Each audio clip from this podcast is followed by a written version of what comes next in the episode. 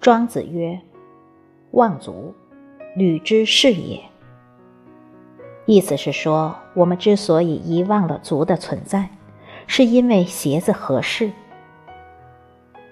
这让我不禁想起，当身体某处偶然要闹革命时，我们才会不得不集中精力去应战。可是，等战火平息之后，又会像是情志不坚的君王，将失宠的嫔妃秋风悲画扇般的。冷落在寂寥的宫殿，而这好像是人之常情，也没有什么好说到的。其实，围城中的两个人又何尝不是如此？人们常拿如同左手握右手，什么感觉也没有，来调侃那些被流年的炊烟熏得黑漆了光的婚姻。可是，又有谁的激情能经得起日久年深的消磨？交枕题诗，宝钗试酒，共醉青台庭院。此般雅兴，搁浅在了青葱岁月。清贫浅笑娇无奈，淡妆多态，更低低频回缅赖，也不过是属于蓦然回首。那人却在灯火阑珊处的刹那惊喜。彼此相处久了，到底都会归于平静。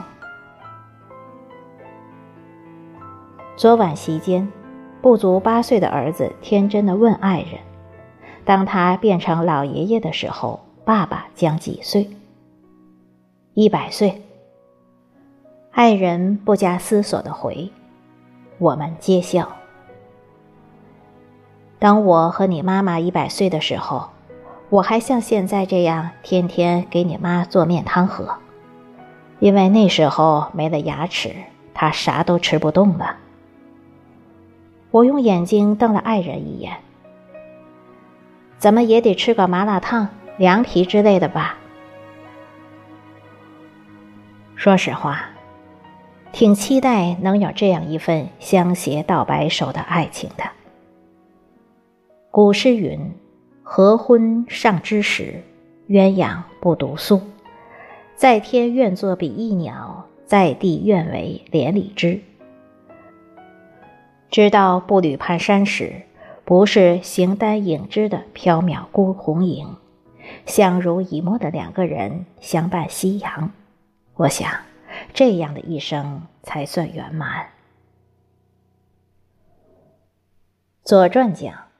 骄奢淫逸，所自谐也；四者之来，宠禄过也。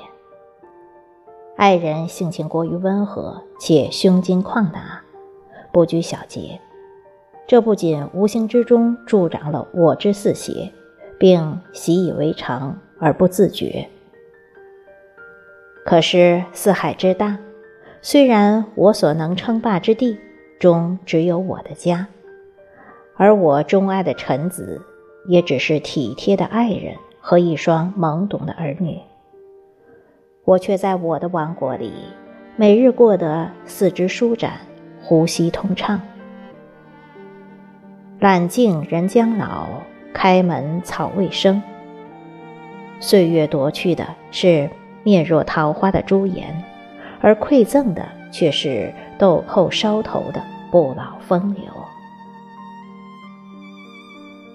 随园诗话中说：“以为诗写性情，为吾所示。”意思是说，诗是用来写性情的，怎样舒畅便怎样写。我觉得过日子也是如此，不必局限在条条框框里，不温不热，恰是因为气温正适合。突然觉得。平淡如水才是人生最本真的状态，那些风起云涌、波澜起伏，都只不过是一种暂时的幻想，是一抹过眼云烟的风景，而忘我，也许才是最美流年。